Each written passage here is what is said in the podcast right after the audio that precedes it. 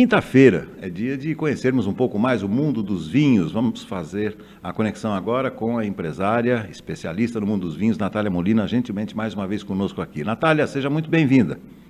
Oi, Beto, obrigada. Essa quinta-feira cinza, né? Verdade. De friozinho, nada melhor do que dicas de vinho. Verdade. Olha, hoje você vai falar sobre uvas italianas, mas como nós estamos falando dessa polêmica da, da praça lá do final da Avenida Maria Buzulin, é, eu já vou te perguntar o seguinte, né? É, lanche combina com vinho, Natália?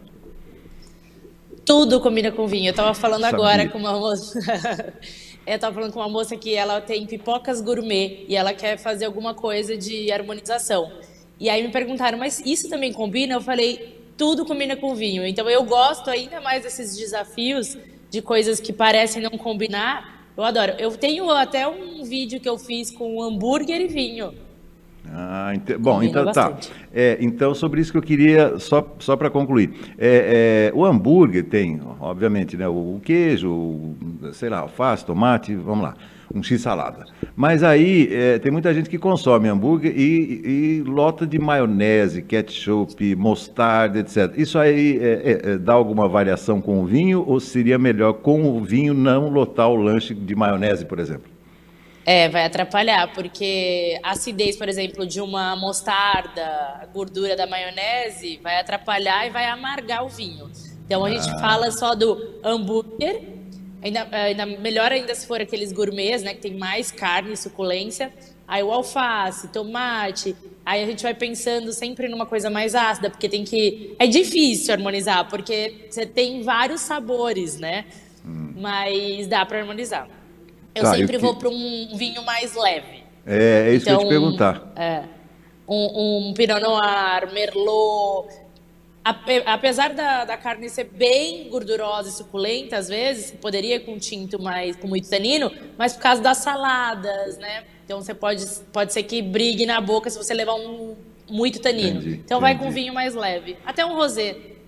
Até um rosé. Boa dica, boa dica. Um rosé vai bem. Tá bom, vamos então conhecer um pouco mais hoje as uvas italianas, Natália? É, na verdade, eu vou falar de estilos de vinhos italianos. Tá. Uh, atrás a gente falou sobre os vinhos de até 50 reais. Hoje eu vou falar de vinhos italianos com bom preço. Quando eu falo bom preço, a gente vai falar até 100 reais, tá? A gente encontra esses vinhos. Por quê? Uh, vinhos de 30, 40 reais europeus a gente já sabe que pode ser que não tenha tanta qualidade. Então, para quem é, gosta de vinhos italianos, dá para tomar vinhos italianos até 100 reais, sim, não precisa gastar mais do que isso. Então, é, estilos de vinho, né? Vamos lá no primeiro, é, Primitivo da Puglia. Então, o primitivo da Puglia é uma denominação de origem, tá? Então, temos primitivos de Salento, primitivo de Mandúria, vão ser mais caros, tá? Esse primitivo da Puglia é um vinho mais uh, coringão aí, caiu no gosto do, do, brasileiro, porque ele tem bom preço, ele é, ele fica no salto da bota. E lá tem muito calor. Então lá é, esse vinho a gente vai encontrar bastante fruta. Quanto mais calor, mais fruta. Então ele tem bom corpo, boa acidez e ele é muito frutado, mas é um frutado que vai mais para geleias, compotas, tá? Então ele, ele combina super bem, por exemplo, com uma costelinha barbecue, sabe? Uma coisa agridoce. Uhum. Ele vai combinar muito bem. Eu amo os primitivos da Puglia, eu acho super fácil de harmonizar. E esse fica, esse fica no sul da Itália, então, como você falou, né? Na botinha, é, bem tá. no saltinho da bota. Beleza. Nero d'Avola, uma uva que eu gosto e você eu... gosta, que eu sei, né? Adoro, adoro. Então, Nero d'Avola, região da Sicília. Bastante corpo, bastante tanino e bem frutado também. É, porque ele também é de uma região da Sicília bem calor, né? Muito calor. Então a gente vai encontrar é, bastante fruta, mas também tem uma rusticidade, né? Que teria mais se tivesse frio, mas o Onero d'Avola tem essa rusticidade, gosto de terra, né? Aromas de couro, bem leve, mas tem. Eu adoro essa uva, é a uva do poderoso chefão, né? Então é uma uva super uh, gostosa para harmonizar com churrasco, por exemplo. Para a gente sair um pouco do Malbec, do Taná, pode ir com Nerodávola, porque lá tem muito tanino, é, pouca acidez e bastante corpo. Então Nerodávola com churrasco, para quem gosta de harmonizar, vai com tudo que não tem erro. E ela, é, a casca dela é bem escura, né? Por isso Nero, do negro, né? Ela é bem escura. Quanto mais escura a casca, mais tanino ela vai ter. Uh, Sangiovese. Essa uva, ela se faz os vinhos, né? Os Chiantis, os Brunelos. Mas eu estou falando de Sangiovese da Toscana. Uma denominação mais tranquila, né? Que eu digo em preço também. Porque se a gente for encontrar os Chiantis, os Barolos, é, vão ser mais caros. Então, Sangiovese da Toscana é só o nome da uva mesmo. É, ela, a região dela é mais fria, tá? Então a gente vai encontrar bastante acidez nela, médio corpo e médio tanino. E isso é bom por quê? Para harmonizar. Ele vira um vinho coringa. Como tem muita acidez, a gente consegue harmonizar com queijo, com uh, a gente entra no lugar até de vinhos brancos, por exemplo, tá? Então ele vai ter bastante rusticidade. Esquece o frutado. O Sangiovese vai para couro, grama, terra, muita especiaria, pimenta. Então, ele vai harmonizar super bem com pratos vegetarianos, por exemplo, cogumelos, né, essa coisa da terra mesmo, ele vai harmonizar super bem.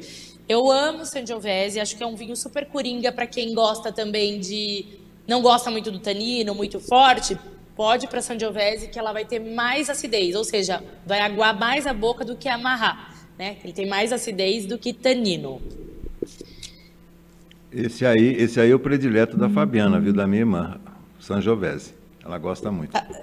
É, é, um dos vinhos, é uma das uvas mais gastronômicas que tem uh, no nível de harmonização, Beto, porque uhum. ele vai harmonizar bem com várias coisas, porque ele não tem muito tanino. Então ele é mais fácil de harmonizar por causa da sua acidez. E por último aqui uma uva também uh, Montepulciano e o estilo é o Montepulciano da Bruz. Então Montepulciano é a uva, da Bruso é a região. Então, Montepulciano da Bruso é uma denominação também. É, ele é parecido com o Sangiovese, tá? Ele tem médio corpo, médio tanino, muita acidez, mas diferente da Sangiovese, que tem mais rusticidade, ele vai ter mais fruta. Tá? Então, uh, pensa numa um Malbec, vamos pensar no Malbec aqui, que ele é bem frutado. Quando eu falo bem frutado, a gente sente mais a fruta do que essa parte de, de terra, de couro, né? A gente sente mais aromas de frutas e sabor. Só que o Malbec, ele tem muito tanino. Então, o Montepulciano, ele tem todo esse aroma de fruta, todos esses sabores, né, das frutas negras, mas ele vai ter muita acidez. Levinho de tanino. Também um vinho super fácil de harmonizar para fazer piquenique, para até quando você tá mais calor e você não quer tomar um vinho branco, um tinto, um rosé, vai para esse que ele também tem boa acidez e pouco tanino. Super fácil de harmonizar. E aí eu diria que na harmonização dele, pizzas em geral, tá, Beto? Porque a pizza, claro que cada uma tem um. Uh, vai harmonizar melhor com um certo tipo de, de uva, né? Mas a pizza em geral tem molho de tomate, que é super ácido, né? Então ele vai aguentar a estrutura de vários pratos. Então, assim, pizzas em geral, macarronadas com molhos, né? É, de tomate mesmo, esse vinho entra e faz maior sucesso. Montepulciano da Bruso. Uhum. E todos esses que eu falei, você encontra vinho uh, facilmente até 100 reais. Então, né, não precisa desembolsar mais do que isso para experimentar essas delícias de vinhos italianos. Tá, e, e para dar mais uma, mais uma dica né, para os nossos telenautas e telespectadores também, quando a gente procura a, a, a uva, claro que tem vários produtores, né, Natália? Sim. É, é, esse aí eu tô falando de modo geral, né? Claro que tá. você pode acertar e errar. Essa é a dica mais ou menos da região, das denominações, mas aí vai também de acertar o nome do. É, de, de, acertar a mão no, no, no, produtor, né? E aí é teste, Beto. Tá bom, tá bom. Bom, antes da gente fechar, é, já pedi uma dica para você de harmonização a respeito do Gorgonzola, né, do Roquefort. Hoje, hoje eu queria mudar um pouco de preço. Aliás, vou te contar, tem hora que a gente não sabe o que comprar, né? Um quilo de carne e um 100 gramas de queijo, né? Porque é difícil. Nossa. Bom, é. um quilo de carne impraticável, né? Meio quilo tá bom demais. Deixa eu te perguntar hoje sobre um queijo que particularmente assim, é, eu tenho muita curiosidade, que é o tipo Golda, que é aquele, né, com aquela casca vermelha, né? Um queijo muito, uh, muito tradicional. Ele é mais suave, Natália. O que que vai com o tipo Golda? Ele é mais adocicado, né? Isso, exato. É cremoso.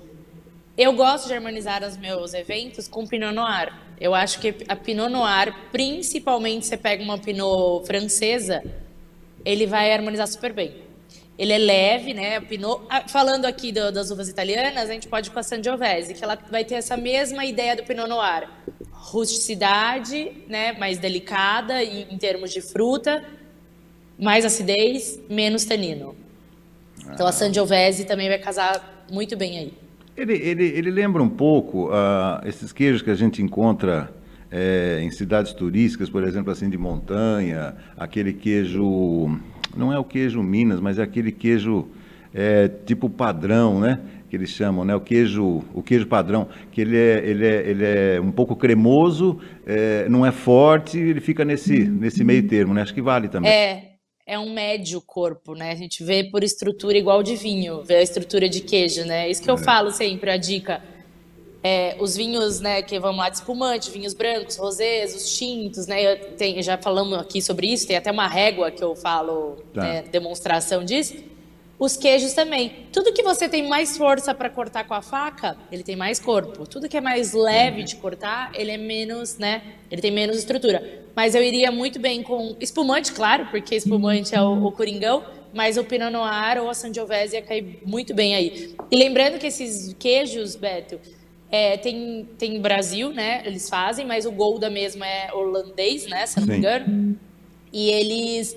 A casca pode comer. Só tem que tomar cuidado que tem alguns nacionais que a casca é resina e aí não pode comer. E aí tá escrito ah, no rótulo, tá? tá? Os de holandeses, geralmente, a sua maioria pode comer. Poxa. Mas tem que tomar cuidado que algumas são resinas e não pode consumir.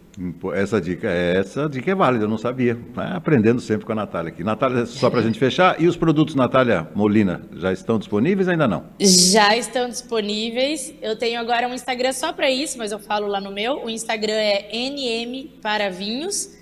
E aí lá tem catálogo, eu, eu envio para todo o Brasil, então só entrar lá e dar uma olhada no catálogo e tem muita novidade sempre chegando. Ah, farei isso hoje mesmo, está muito bem. Natália, mais uma vez, muitíssimo obrigado, um ótimo final de semana e até quinta que vem. Obrigada, Beto. Bom fim de semana e até a próxima. Até a próxima. Natália Molina. E você encontra também essa nossa conversa em podcast no Spotify ou no seu agregador predileto.